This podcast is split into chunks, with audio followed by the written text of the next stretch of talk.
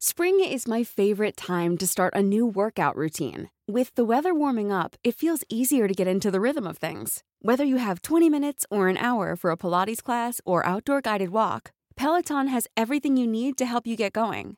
Get a head start on summer with Peloton at onepeloton.com. If you're looking for plump lips that last, you need to know about Juvederm lip fillers. With Juvederm Volbella XC and Juvederm Ultra XC, your lip look, whether it's subtle or bold, can last up to one full year with optimal treatment and no additional maintenance. Find a licensed specialist and see if it's right for you at juvederm.com today. That's J U V E D E R M.com. Add fullness to lips in adults over 21 with Juvederm Volbella XC or Juvederm Ultra XC. Do not use if you have severe allergies or a history of severe allergic reactions, or if you're allergic to lidocaine or the proteins used in Juvederm. Tell your doctor if you have a history of scarring or taking medicines that decrease the body's immune response or that can prolong bleeding. Common side effects include injection site redness, swelling, pain, tenderness, firmness, lumps, bumps, bruising, discoloration, or itching. As with all fillers, there's a rare risk of unintentional injection into a blood vessel, which can cause vision abnormalities, blindness, stroke, temporary scabs, or scarring. For full important safety information, visit juvederm.com.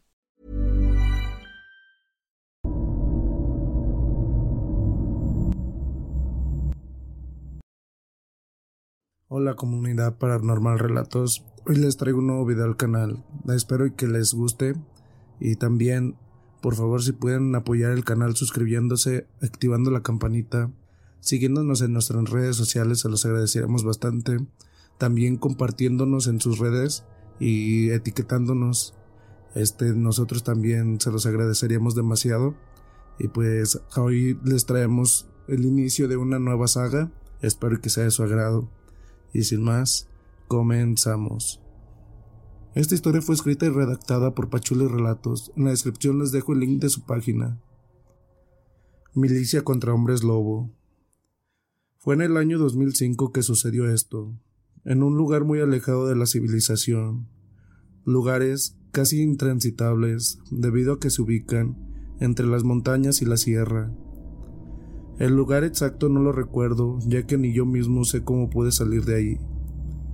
Pasó hace casi 17 años. Ese tiempo empecé a regir en el escuadrón de la infantería de un regimiento en las Fuerzas Armadas. Tenía poco tiempo de haber ingresado, se podría decir que era un novato, y a los novatos solían hacerles bromas como bienvenidas, y la broma que me hicieron fue poco común, porque no me bañaron ni me dieron pambas, como solían hacerlo. Sus bromas fueron contarme historias sorprendentes de terror que supuestamente habían vivido en algunos lugares de apariencias fantasmales y seres extraños, para asustarme. Una de ellas fue decirme que se habían enfrentado a un extraterrestre. Yo solo miraba los rostros burlescos en mis compañeros, al ver dibujada una mueca de asombro en el mío, lo cual les causaba risa y es que no parecían ser bromas. No soy muy miedoso, pero ¿cómo se pueden enfrentar a lo desconocido? También me dijeron que muy seguido se adentraban en lugares inhóspitos, por misiones que les encomendaban, por lo regular era buscar sembradíos de marihuana, ya que quienes la sembraban la hacían en lugares casi intransitables. Algunas inspecciones llegaban a durar semanas, en ocasiones hasta meses, y por lo regular regresaban con bajas al pelear contra el narcotráfico. Yo sabía que podría tener algún enfrentamiento así, pero de eso de pelear con fantasmas o criaturas desconocidas, me parecía de locos, ya que no creía en nada de eso.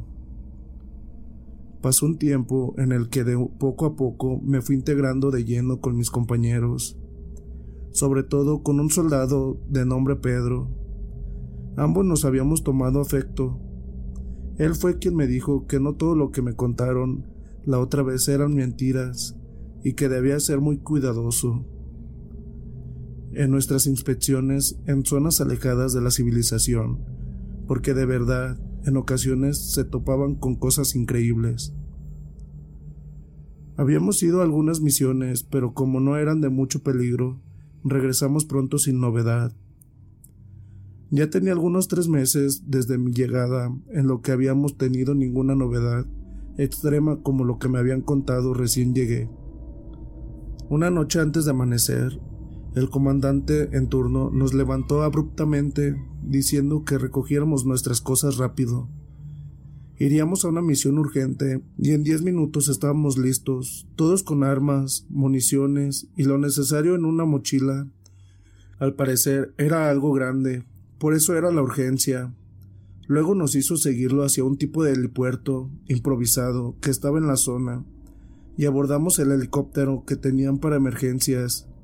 En total seríamos 12 soldados activos, los que iríamos en esa misión, y nos llevaron hasta un punto donde deberíamos seguir caminando, vía terrestre entre la maleza.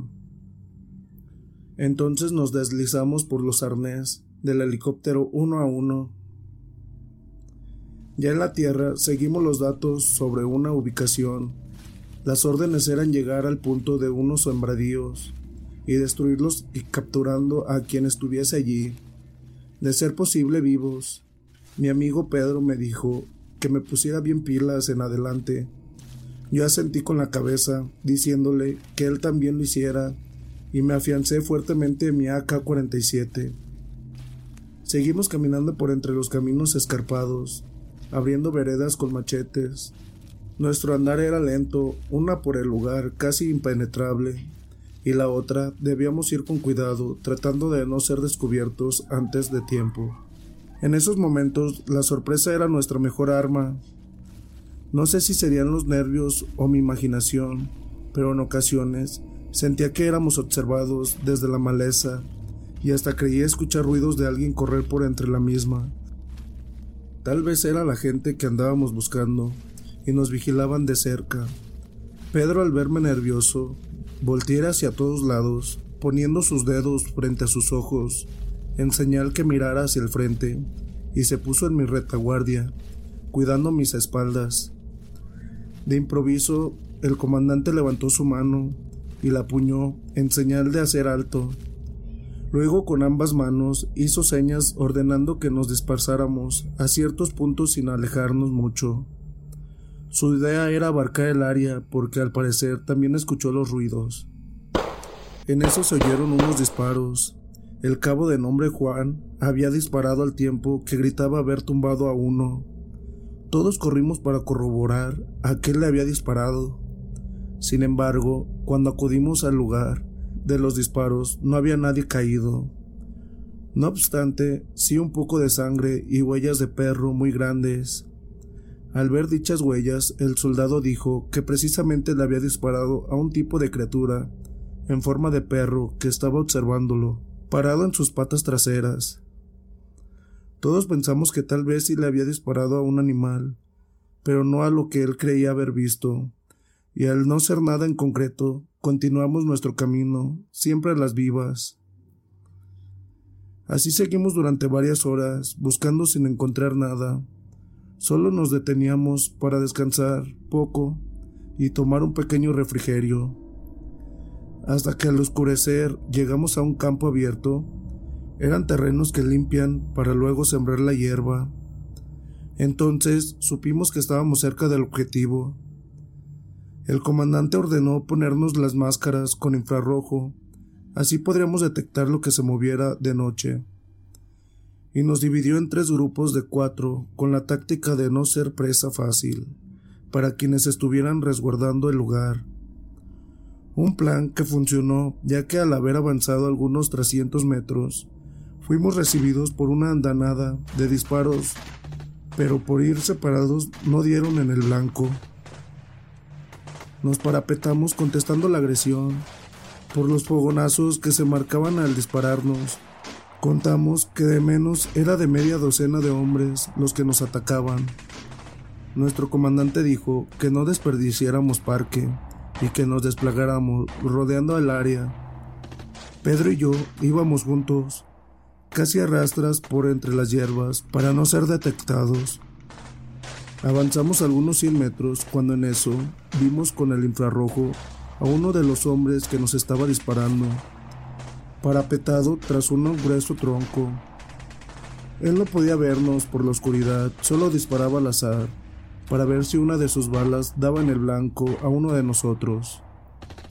De repente, Pedro y yo vimos que una bestia descomunal aparecía por detrás de ese hombre.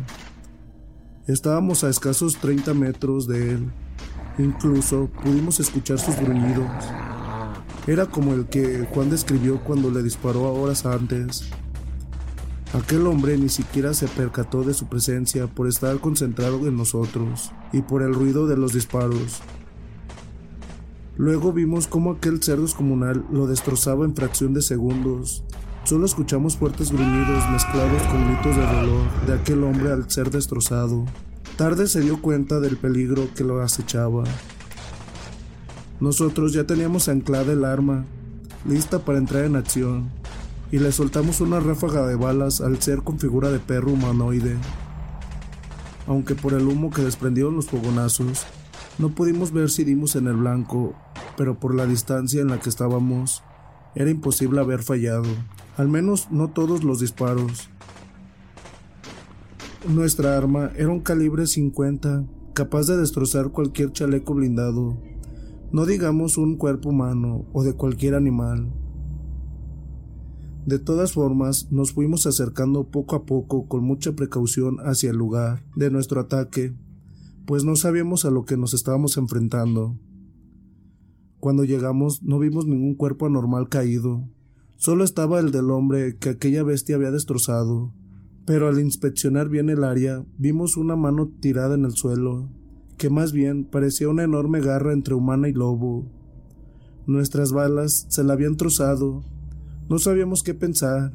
Aunque éramos hombres recios, acostumbrados al peligro, eso nos había erizado la piel. Después cesaron los disparos, luego vimos que una luz de bengala se encendía en el cielo y escuchamos el grito de nuestro comandante para reunirnos en dirección a esa luz. Ya estando reunidos, cada uno dimos nuestro informe. Nosotros le dijimos lo que había sucedido. De momento no nos creyó, pero cuando le mostramos la mano que habíamos encontrado, aunque quiso disimularlo, vimos que sí se había sorprendido mucho. Por su parte, ellos habían terminado con uno y capturado a otro. Tres habían logrado escapar, aunque también tuvimos dos bajas.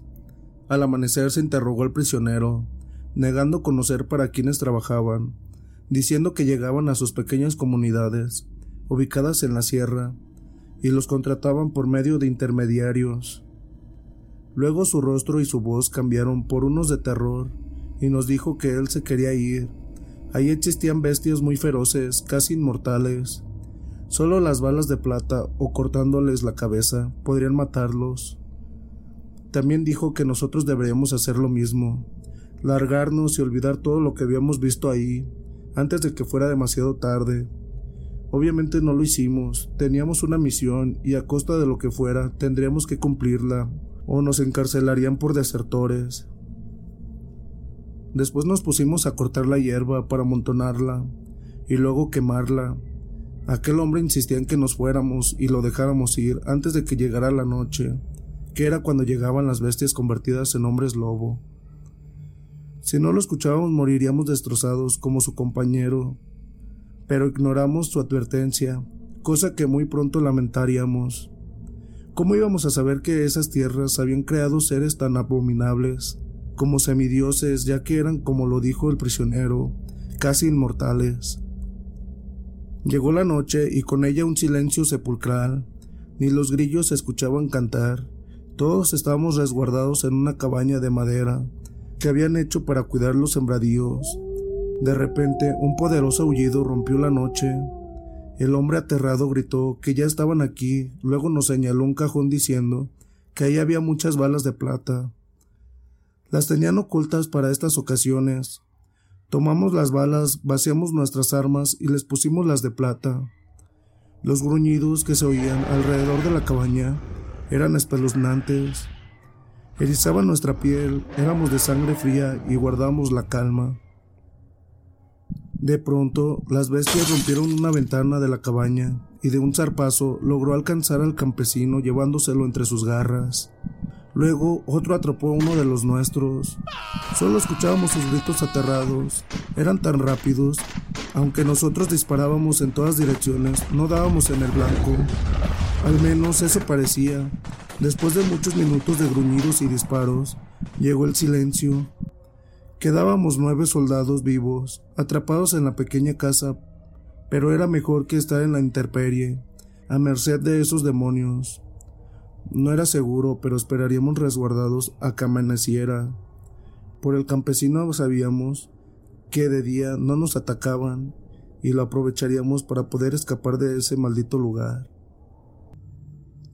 Después de haber luchado contra los lobos y perder dos hombres, la noche parecía ser más larga. Estábamos parapetados en la pequeña cabaña. No había de otra, solo así tendríamos más opción de sobrevivir.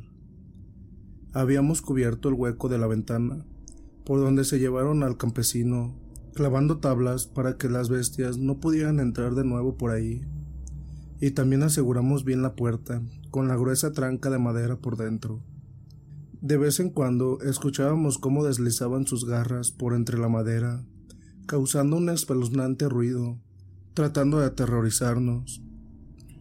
Dentro de la choza nos turnamos en dos grupos para hacer guardia, no queríamos más sorpresas, solo que nadie pudimos pegar los ojos en toda la noche, hasta que a lo lejos se escucharon cantar unos gallos anunciando la llegada del sol.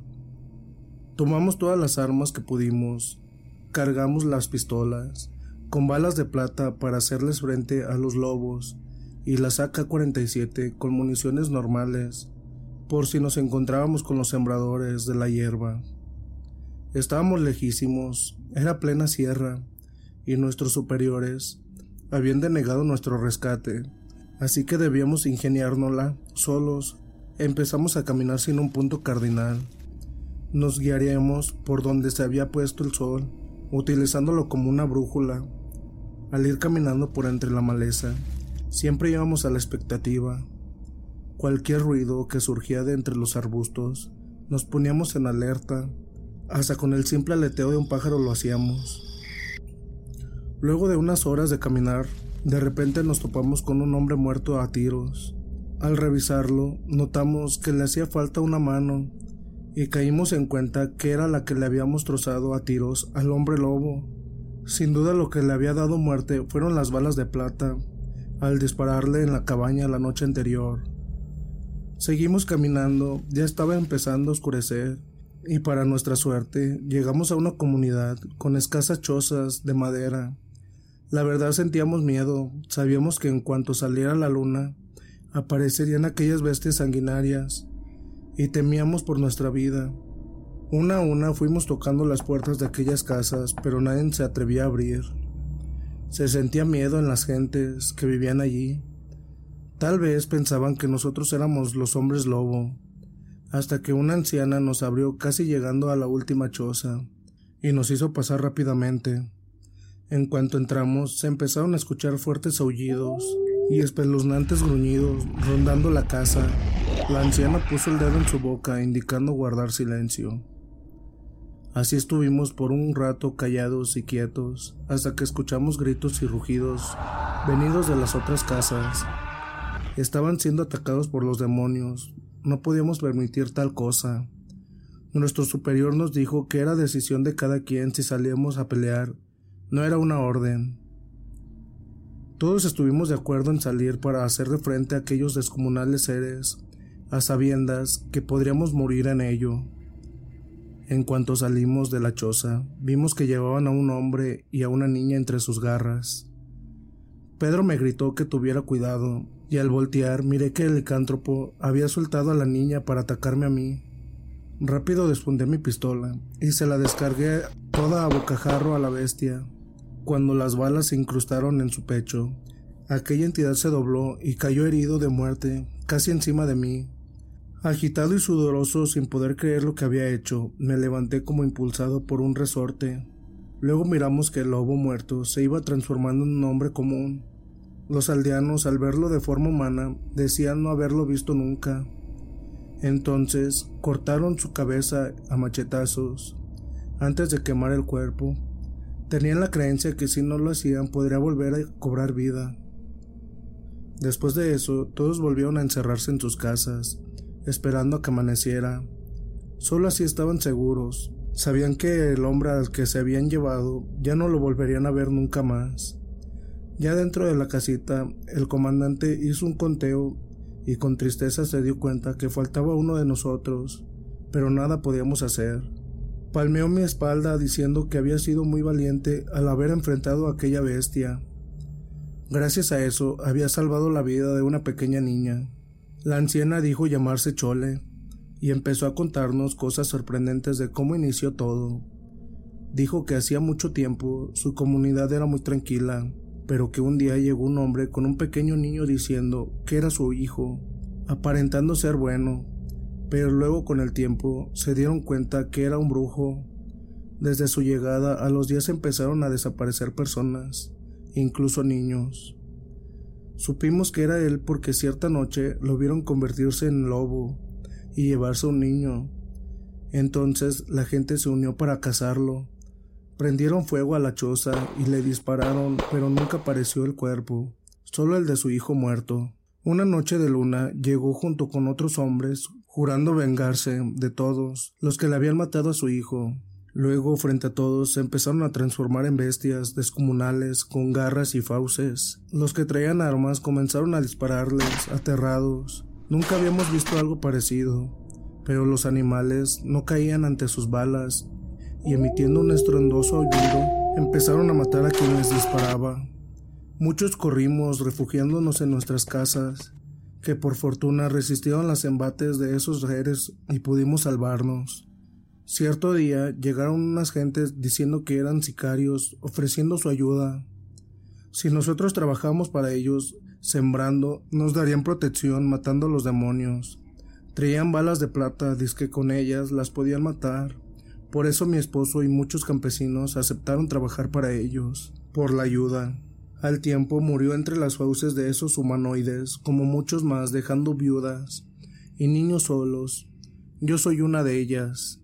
Nosotros escuchábamos atentos las historias de la anciana, era fascinante, por lo que habíamos visto y vivido. No dudábamos que decía la verdad. Después prendió el fogón y puso agua para prepararnos café. La noche de nuevo sería larga. Mi amigo Pedro me dijo que nunca había vivido algo así, recordándome de las supuestas bromas que me habían hecho cuando recién había ingresado a la corporación. Yo entendí lo que quiso decirme y tenía razón. Antes no creía, pero ahora con esto no tenía ninguna duda de que existían hasta los extraterrestres. Doña Chole me dio un café en un jarro de barro y le di un gran sorbo para calmar mis nervios. De hecho, todo hicimos lo mismo. Paulatinamente el, comandante le preguntaba a los centinelas que había dejado vigilando si todo iba bien, y ellos solo contestaban sin novedad, comandante. En un momento de silencio, nuestro comandante le dijo a la anciana que nos iríamos en cuanto amaneciera, y le propuso irse con nosotros. Tal vez con una suerte lográbamos salvarnos. De quedarse aquí seguramente moriría. Ella se negó diciendo que aquí estaba lo único que tenía, sobre todo los restos de su esposo, y quería que la enterraran junto con él. Entendimos sus palabras aceptando su decisión y guardamos silencio. Por la mañana, después de haber dormido un rato, nos despabilamos. Doña Chole ya había preparado unas gordas a mano en el fogón para que lleváramos en el camino.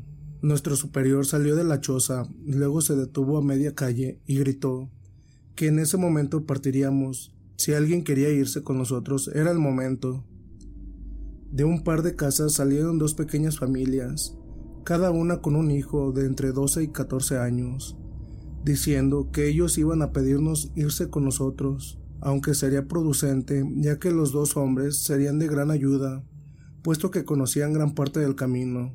Cuando estuvimos listos, partimos con nuestra caravana, provisionando con armas a los campesinos. Ellos dijeron que si no teníamos contratiempos, llegaríamos en siete días a la civilización. Confiando en Dios, caminamos durante horas, Ahora teníamos la responsabilidad de proteger a las dos familias que llevábamos con nosotros. Éramos ocho soldados, Pedro, el cabo Juan, nuestro comandante y yo, Íbamos frente mientras que los otros cuatro iban atrás y las familias en medio de nosotros. Todo iba tranquilo, sin novedad, tal vez porque era de día. De vez en vez hacíamos una pausa para que las mujeres y los niños descansaran, mientras nosotros comíamos una gorda de las que doña Chole nos había preparado, refrescando también nuestra garganta con agua de las cantinfloras que habíamos llenado en la aldea. Luego continuábamos con nuestro camino hasta que cayó la tarde y luego la noche. Nos pusimos las máscaras infrarrojas. Le dimos una a una a los hombres para que pudieran ver el camino y nos siguieran guiando. Siempre íbamos con nuestra arma lista, cargada con balas de plata, haciendo el menor ruido posible. En eso, cerca de nosotros escuchamos un potente aullido, acompañado de disparos y gritos de dolor, erizando nuestra piel. Los niños aterrados hicieron gritar, pero sus madres le taparon la boca, para que no nos descubrieran que estábamos ahí. El comandante dio la orden que se ocultaran el comandante dio la orden que se ocultaran entre los matorrales, dejando a los hombres y a dos soldados cuidando de ellos, mientras a nosotros nos decía que fuéramos a investigar lo que había escuchado. Pero uno de los hombres se negó a quedarse diciendo que él también iría con nosotros. Con cautela nos acercamos hasta el punto donde provenían los espeluznantes ruidos, y vimos que un descomunal hombre lobo, sosteniendo a un hombre muerto en cada una de sus garras, destrozado por ellas mismas. Aquel ser era verdaderamente impresionante, muy diferente a los que habíamos visto, más colosal, de ojos muy rojos semejantes al fuego. El campesino, que había ido con nosotros, al verlo, dibujando una mueca de pánico, dijo que era el brujo, y con rabia empezamos a dispararles, pero aquel ser parecía habernos olfateado, y con una agilidad sorprendente esquivó nuestros disparos. No obstante, nuestras balas alcanzaron a dos de los que estaban a su lado, con un hombre entre sus fauces. Aquellas bestias, al sonido de nuestros disparos y al ver que habíamos matado a dos de su manada, se perdieron en la noche, y los árboles entre gruñidos y aullidos. Al acercarnos a los hombres que ya hacían destrozados en el piso, nuestro guía dijo que eran los que cuidaban los sembradíos, huyendo de esos demonios. En eso, de entre los árboles salieron otros dos campesinos gritando No fuéramos a dispararles. Estaban ocultos, aterrados. Las lágrimas salían de sus ojos. Planning for your next trip? Elevate your travel style with Quince. Quince has all the jet setting essentials you'll want for your next getaway, like European linen, premium luggage options, buttery soft Italian leather bags, and so much more. And is all priced at 50 to 80% less than similar brands. Plus, Quince only works with factories that use safe and ethical manufacturing practices. Pack your bags with high-quality essentials you'll be wearing for vacations to come with Quince. Go to quince.com/pack for free shipping and 365-day returns. Spring is my favorite time to start a new workout routine. With the weather warming up, it feels easier to get into the rhythm of things. Whether you have 20 minutes or an hour for a Pilates class or outdoor guided walk, Peloton has everything you need to help you get going. Get a head start on summer with Peloton at onepeloton.com. How would you like to look five years younger? In a clinical study, people that had volume added with Juvederm Voluma XC in the cheeks perceived themselves as looking five years younger at six months after treatment. Look younger, feel like you. Add volume for lift and contour in the cheeks with Juvederm Voluma XC. Reverse signs of aging by adding volume to smooth laugh lines with Juvederm Volure XC. For important safety information and to find a licensed specialist, visit juvederm.com. That's J U V E D E R M.com. Not for people with severe allergic reactions, allergies to lidocaine, or the proteins used in Juvederm. Common side effects include injection site redness, swelling, pain, tenderness, firmness, lumps, bumps, bruising, discoloration, or itching. There's a risk of unintentional injection into a blood vessel, which can cause vision abnormalities, blindness, stroke, temporary scabs, or scarring. Talk to a licensed specialist to find out if it's right for you. Everyone knows therapy is great for solving problems, but getting therapy has its own problems too, like finding the right therapist, fitting into their schedule, and of course, the cost. Well, BetterHelp can solve those problems. It's totally online and built around your schedule. It's surprisingly affordable too. Connect with a credentialed therapist by phone, video, or online chat, all from the comfort of your home. Visit betterhelp.com to learn more and save 10% on your first month. That's BetterHelp, H E L P. por el miedo, pidiéndonos protección. Les dijimos que se unieran al grupo y casi corriendo nos fuimos a donde estaban los demás, que por fortuna no habían tenido ninguna novedad que lamentar. Juntamos el grupo y nos fuimos en sentido opuesto de donde se habían ido los dos hombres lobo. Íbamos caminando más rápido. A ese paso, los niños y las mujeres no resistirían mucho, por lo que debíamos buscar un lugar seguro para resguardarnos parte de la noche. Miré que los hombres recién rescatados iban temblorosos, y no era para menos. Por lo que habían vivido cualquiera lo estaría. Debo confesar que también nosotros teníamos miedo, o por lo menos yo sí lo sentía, pero no lo daba a notar. En la carita de los niños veía una esperanza en nosotros, y no debía demostrar miedo. De repente, entre la oscuridad, quedamos frente a una enorme cueva y, pensamos que habíamos descubierto dónde pasar la noche. Pero al querer entrar, de su interior salieron unos fuertes gruñidos y todos quedamos fríos pensando que era la guarida de los hombres lobo, esperando ver salir a aquellas descomunales bestias. Al estar frente a aquella cueva, la piel se nos erizó cuando escuchamos los gruñidos que venían de su interior, pensando que podrían ser el lobo brujo y sus esbirros. Nadie quería moverse para no hacer ningún ruido. Yo miré al comandante, indeciso de dar una orden. Se veía muy nervioso. Al verlo tan titubeante, miré fijamente a Pedro y a Juan, y moviendo mi cabeza con una seña, les dije que entráramos a la cueva. Ellos solo movieron su cabeza afirmando. Cortamos cartucho y nos deslizamos muy silenciosos, con mucha precaución. Las máscaras infrarrojas podrían detectar cualquier calor que fuera de un ser vivo. Sería un tanto parecido a la visión nocturna que tenían los hombres lobo. Así que por ese lado estaremos un tanto parejos con ellos. Ya dentro de la cueva notamos que era más grande de lo que parecía. Por el eco de ella los gruñidos se escuchaban más fuertes. Les dijimos a mis compañeros con señas que nos separáramos unos dos metros de distancia entre cada uno de nosotros, para poder abarcar más el perímetro. Afuera, los demás permanecían a la expectativa, muy atentos a cualquier movimiento que viniera del interior de la cueva, resguardados tras los troncos de los árboles. Las dos mujeres y los niños eran quienes estaban más aterrados al saber que aquellos entes eran casi inmortales y que de ahí tal vez no saldríamos con vida. El comandante y los soldados tenían las armas listas para recibir a balazos a cualquier desconocido que saliera de la cueva. No sabían qué estaba sucediendo dentro de ella, pero imaginaban que no era nada bueno, y estaban preparados para lo peor, esperando que nosotros saliéramos bien librados de esa tenebrosa cueva. La tensión estaba al millón y la oscuridad hacía más tétricos esos momentos. Hacía frío, pero por nuestra frente corría sudor a chorros. Teníamos temple de acero, sin embargo, lo que estábamos viviendo era imposible no sentir miedo. Temblorosos, caminábamos entre la oscuridad. El peligro era latente y en cualquier momento podría saltar de la nada. De repente escuchamos un rugido, seguido por el grito de Juan, quien recibía un zarpazo desgarrando su brazo. No sabíamos lo que realmente era, la máscara infrarroja, solo detectaba un ser enorme rugiendo, ensordecedoramente, y la bestia, al verlo caído, quiso abalanzarse sobre él para darle la muerte. Pero no le dimos tiempo, Pedro y yo lo recibimos a tiros. Al darle de lleno, se desplomó pesadamente sobre las rocas.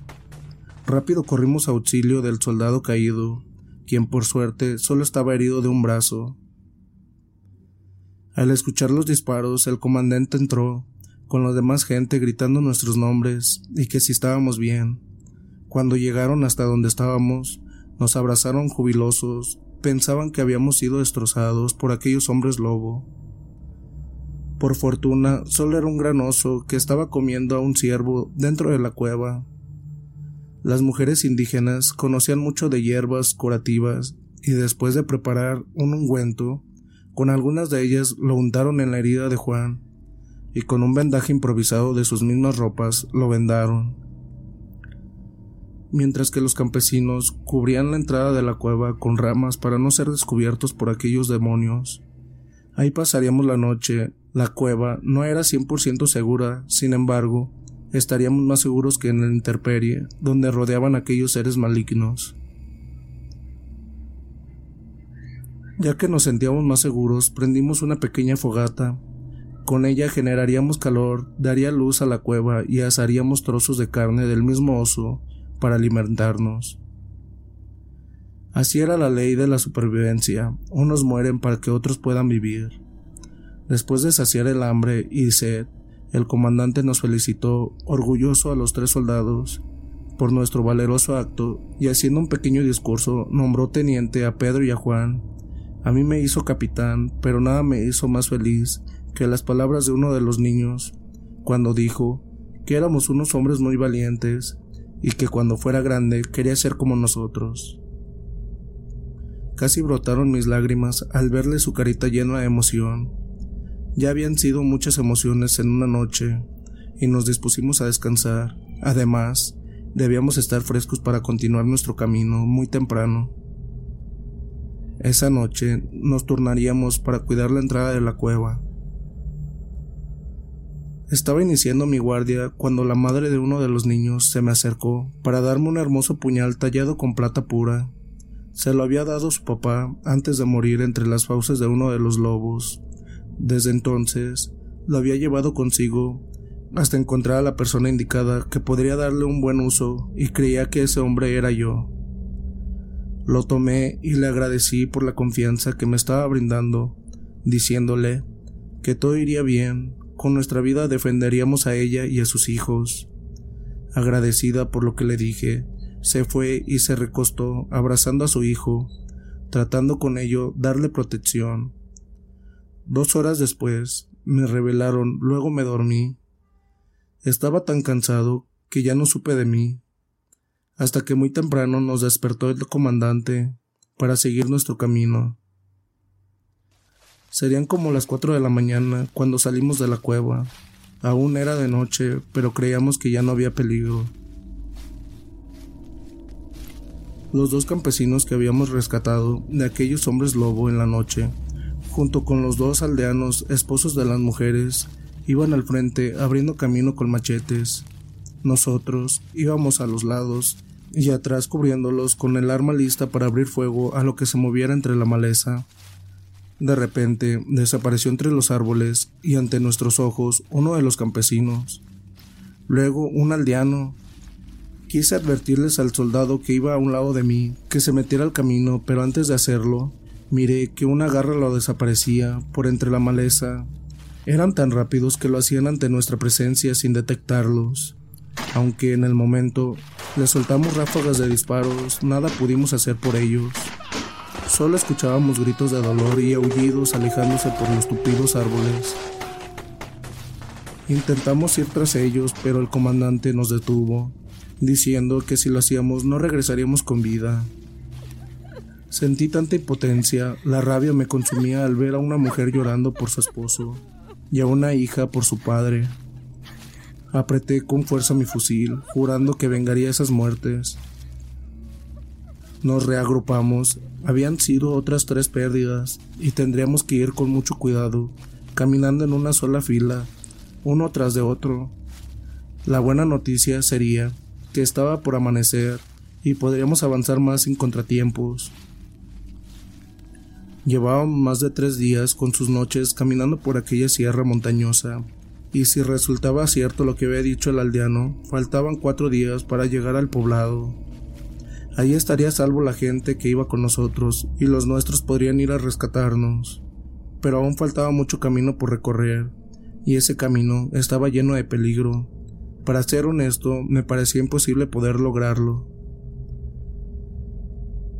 No bien apenas había terminado de pensarlo cuando por inercia volteé hacia arriba y pude ver que una enorme sombra se abalanzaba hacia mí desde lo alto de un árbol.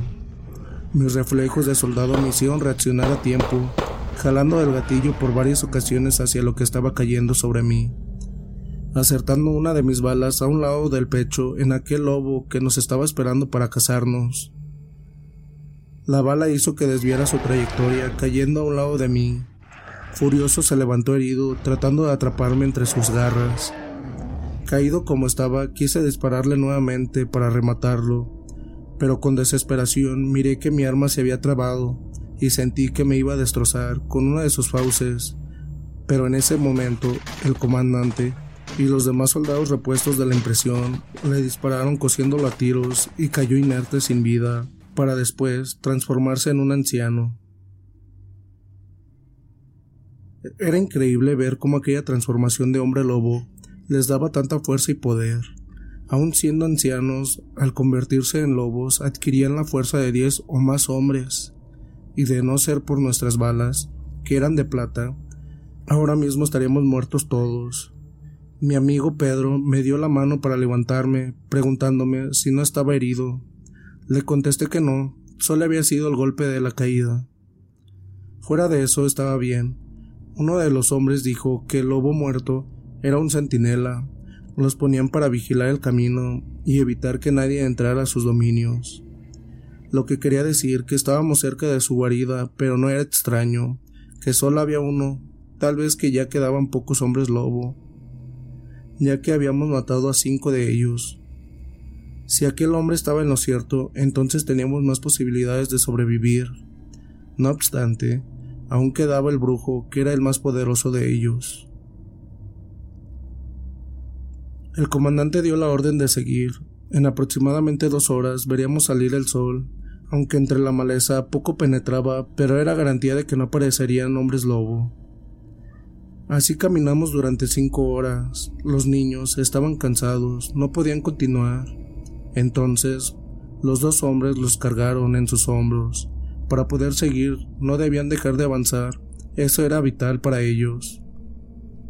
Al cabo de otras dos horas decidieron tomar un pequeño descanso, mientras comían un poco de carne seca y saciaban su sed. Treinta minutos serían suficientes para cargar energías. Cuando estábamos por iniciar el camino, escuchamos ruidos que venían de entre los árboles, y el comandante mandó a un soldado para que investigara qué eran esos ruidos, pero que tuviera mucho cuidado.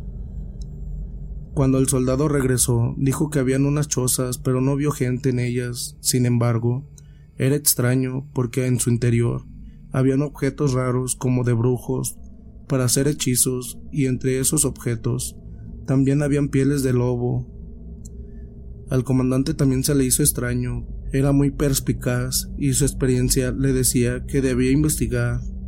Para eso no habíamos sido enviados, y ocultándonos entre las rocas decidimos que íbamos a vigilar por un tiempo. Aquellas casas tal vez eran la guarida de los licántropos, y si los tomábamos por sorpresa, quizá pondremos fin a su existencia. Habíamos descubierto unas chozas en medio de la nada, lo cual nos pareció sumamente extraño, y más cuando el soldado que fue enviado a inspeccionar regresó y dijo que aunque no había nadie en ese momento, parecían ser habitadas por brujos, ya que habían objetos satánicos en ellas.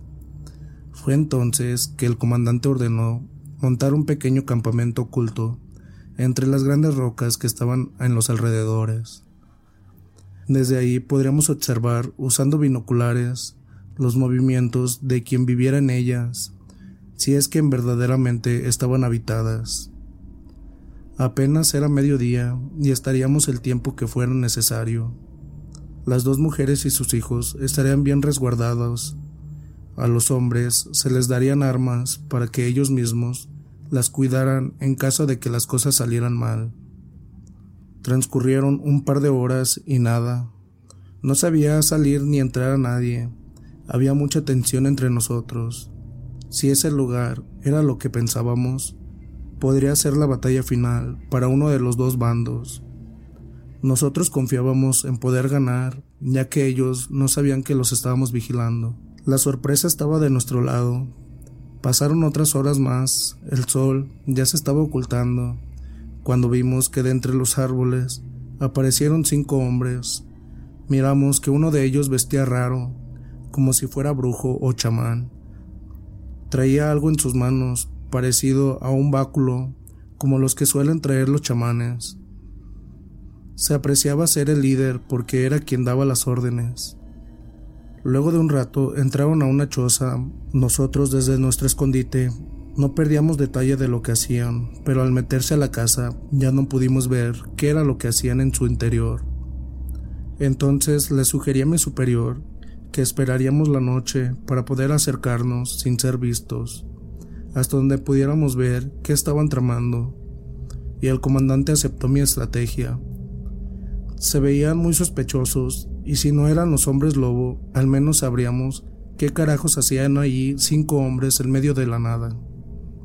Así permanecimos lo que quedaba de la tarde, sin perder detalle de los movimientos de aquellas gentes, pero no salían de la choza ni un momento, hasta que se metió el sol y salió la luna llena en lo alto del cielo. Entonces el comandante dijo que iríamos cuatro a las cabañas, y se quedarían tres soldados y los dos hombres, entre ellos el ahora sargento Juan, quien aún seguía herido, resguardando el campamento y a las mujeres con sus hijos.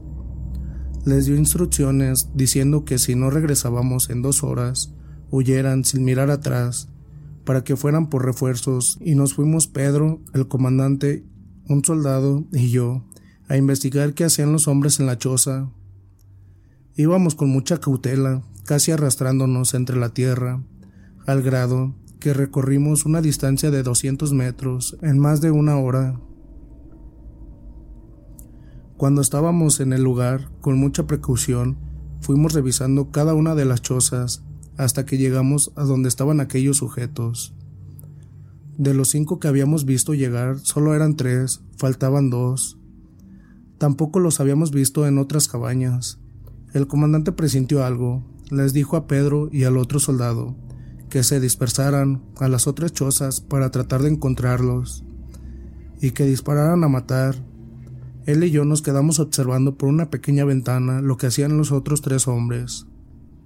Vimos que habían encendido una fogata y que quien traía el báculo le arrojaba unos extraños polvos, haciéndola crecer desmesuradamente, mientras los otros dos hacían raros movimientos como si bailaban entre cantos satánicos.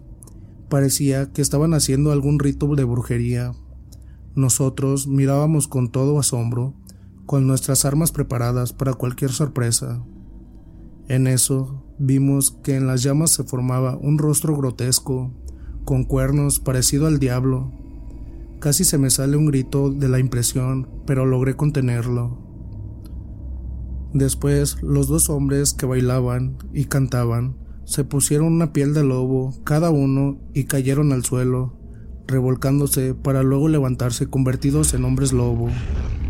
Pero lo más sorprendente fue cuando vimos cómo el brujo se transformaba en un licántropo, brotando de su boca unas fauces enormes llenas de colmillos. De sus manos y pies salieron descomunales garras para luego caer la ropa, hechas trizas a completar la transformación y por último emitió un potente aullido. Apunté con mi arma para dispararle, pero aquel ser pareció olfatearnos y saltó por la otra ventana, destrozándola en su huida. Todavía alcanzamos a ver cómo iba saltando entre los techos de las chozas para perderse en la oscuridad. Los otros dos también habían huido, entonces recordamos a Pedro y el soldado que estaban a donde se dirigieron los lobos y corrimos hacia ellos esperando que estuvieran bien, mientras que en el campamento, al ver que habían pasado casi tres horas, se disponían a irse como lo indicaría el comandante, pero al quererlo hacer, de entre las ramas escucharon rugidos, al mismo tiempo que dos licántropos caían entre ellos. Uno de los campesinos quiso dispararles, pero el lobo de un zarpazo le tumbó la pistola.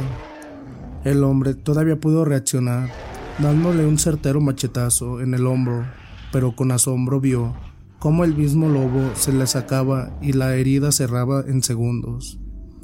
Fue lo último que miró porque luego unas fauces le cercenaban su cuello. Juan al mirar eso, aún estando herido, disparó su arma, logrando dar en el cuerpo de aquel engendro maligno. Aún quedaba otro que al ver caer a uno de su especie, se abalanzó furioso contra Juan para destrozarlo con sus garras. Al lanzar los mortales zarpazos, el campesino que estaba cerca Con un rápido movimiento se interpuso entre los dos recibiendo los letales golpes, salvando la vida del sargento, momento que los otros dos soldados aprovecharon para dispararle. Parecía que ese Lycan tenía siete vidas porque aún herido de muerte, alcanzó con sus garras los cuerpos de los soldados destrozándolos. Luego trastabillante se dirigió a Juan para matarlo, pero antes ya de llegar se desplomó sin vida. Las balas de plata habían surtido efecto. Las mujeres, al quedar todo en silencio, salieron de su escondite pensando que todos estaban sin vida.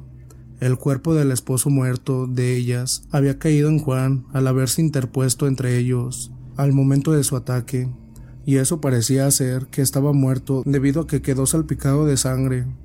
No obstante, al escuchar su grito de auxilio, se dieron cuenta que aún vivía Hicieron a un lado el cuerpo del campesino y lo ayudaron a levantarse. De los cinco hombres, solo él había quedado vivo, gracias al esposo de una de ellas, que dio su vida por él. Luego lo llevaron con sus hijos a esconderse. No había tiempo para llorar a sus muertos. El comandante y yo habíamos escuchado las detonaciones y los aullidos a lo lejos. No sabíamos de dónde venían, si del campamento o de dónde estaba Pedro, pero si estábamos preocupados. Entonces le propuse dividirnos. Yo iría al campamento, donde estaban las mujeres y los niños, y él en busca de Pedro y del otro soldado. Nos fuimos según el plan, no sabemos lo que encontraríamos, pero honestamente esperábamos lo peor. Al cabo de media hora llegué a donde estaba el campamento y me horroricé de lo que veía. Era una masacre, pero me di cuenta que faltaba Juan, las mujeres y sus hijos. Con una voz baja empecé a llamarlos. Cuando vieron que era yo, salieron de su escondite y me contaron lo que había pasado. Las dos mujeres lloraban calladamente la pérdida de sus hombres, mientras sus pequeños hijos se aferraban asustados de sus enaguas. Era una escena meramente triste y desgarradora. De repente, por arriba de una roca apareció la descomunal figura del licántropo mayor. Era aquel brujo despiadado, enfurecido al ver a sus lobos muertos.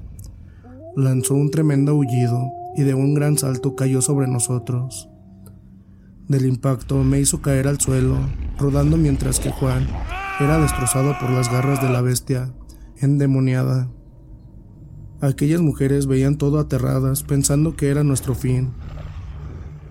Yo aún estaba caído cuando de otro salto me cayó encima. La AK-47 había quedado tirada lejos de mi alcance. Estaba completamente desarmado. La bestia acercó muy cerca de mi rostro, sus fauces salpicándome con sangre y de baba. Me di cuenta que estaba preparando una mordida letal para darme fin. En eso recordé que traía entre mis ropas el puñal de plata que la mujer me había dado. Lo tomé y antes de recibir su mordida, se lo clavé entre las costillas, llegando a su corazón, y cayó muerto encima de mí. No podía creerlo, había matado a un ser casi indestructible, pero Juan y los demás estaban muertos. Miré cómo encima de mí aquel descomunal ser se iba transformando en hombre, hasta quedar en un viejo. Lo quité a un lado y me levanté para darle unos tiros en el cuello hasta separar su cabeza de él, para asegurarme que no iba a cobrar vida. De pronto se oyeron disparos provenientes del lado de las chozas y me acordé de los demás. Les dije a las mujeres que se ocultaran y me fui rápido hacia donde se escucharon los balazos. Al llegar todo estaba en silencio, aún me quedaban balas de plata y me puse bien pilas para dispararle a cualquier movimiento extraño, imaginando que mi superior y los demás estaban muertos. Estaba por regresar a donde dejé escondidas a las mujeres y los niños, cuando de una choza salió un soldado trabajosamente. Corrí en su ayuda pensando que estaba herido y me di cuenta que era Pedro, exhausto, sin heridas, diciendo que habían terminado con los demonios, pero que era el único sobreviviente. Nuestro comandante y el soldado habían muerto. Lamentando las terribles pérdidas, nos fuimos por las mujeres y sus hijos para alejarnos de ese maldito lugar. Después de caminar por tres días más, sin novedad. Llegamos a un pueblo a punto de morir de inanición, pero gracias a la atención de la gente pudimos sobrevivir al darnos comida y agua. Luego vinieron a rescatarnos y por los cuerpos de los soldados caídos. Esta fue una aventura de la que nunca esperé salir con vida, pero que al final, además de las nuestras, logramos salvar cuatro vidas más y terminar con aquellas horribles amenazas. Lamentablemente en la misión, diez soldados y otros civiles perdieron la vida. No obstante, así es nuestro trabajo, al estar rodeado de peligros. Bueno, este es el fin de la saga y espero que les haya gustado bastante como a mí. Y pues no olviden comentar qué tal les pareció. También etiquetarnos en sus redes sociales de cuando nos estén escuchando, eso estaría increíble. Y pues sin más, dulces pesadillas.